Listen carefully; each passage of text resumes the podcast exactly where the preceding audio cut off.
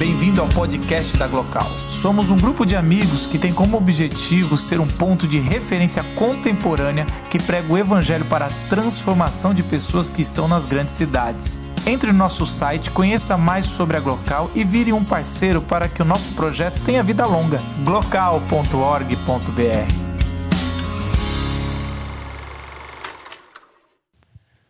Os seus heróis morreram de overdose.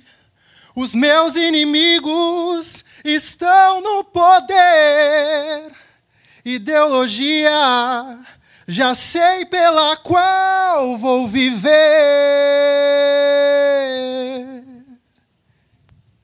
Às vezes o barato tá tão louco e o momento do processo tão violento que a ficção parece ser só um pouco da totalidade de um mundo sangrento.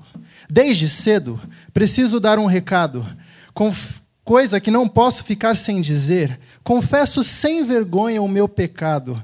Eu não manjo absolutamente nada desse universo HQ. De qualquer jeito, trampo é trampo e luta é luta. Jogador que é jogador não tem medo de entrar em campo e faz o show continuar na magia astuta, enxuta e resoluta da sua batuta. Não sou nem quero ser maestro de nada, porque poeta de rua não combina com disciplina. Mesmo sem a luz da lua, canto minha poesia falada, pedindo licença ao mestre Eduardo Molina.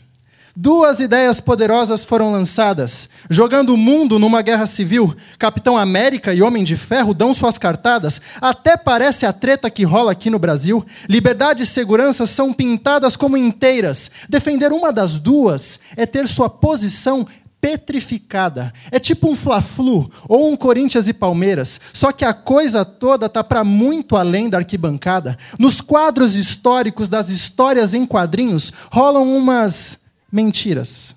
Desde bilionários bonzinhos até oprimidos com superpoderes. E se eu dissesse que elas não valem nada, causaria muita intriga. E seria só mais um daqueles idiotas que falam besteiras nas redes. Franz Kafka, dissertando sobre uma pintura de Picasso, corrige seu aluno de forma certa, direta e reta como navalha afiada. O espanhol não mentia ao negar as regras do tempo e do espaço. Com suas invenções, ele juntava os cacos da realidade deformada. Homem de Ferro e Capitão América não são dois lados claros da batalha. A situação é muito mais complexa do que nos desinformaria a Rede Globo. São verdades contra verdades para serem administradas. A gente sabe muito bem como essa conversa toda de política a la jogo. Por aqui, a coisa está amedrontadora e muito mais bagunçada. Tem crente defendendo a ditadura torturadora e reclamando de cusparada. Os times do Congresso estampam nas suas camisas boi, Bíblia e bala. O golpe sem misericórdia reduz a relação liberdade e segurança a menos que nada. Os nossos heróis não são donos de identidades secretas ou fortunas em contas bancárias, nem mesmo contam com os espetaculares superpoderes ou benefícios da delação premiada.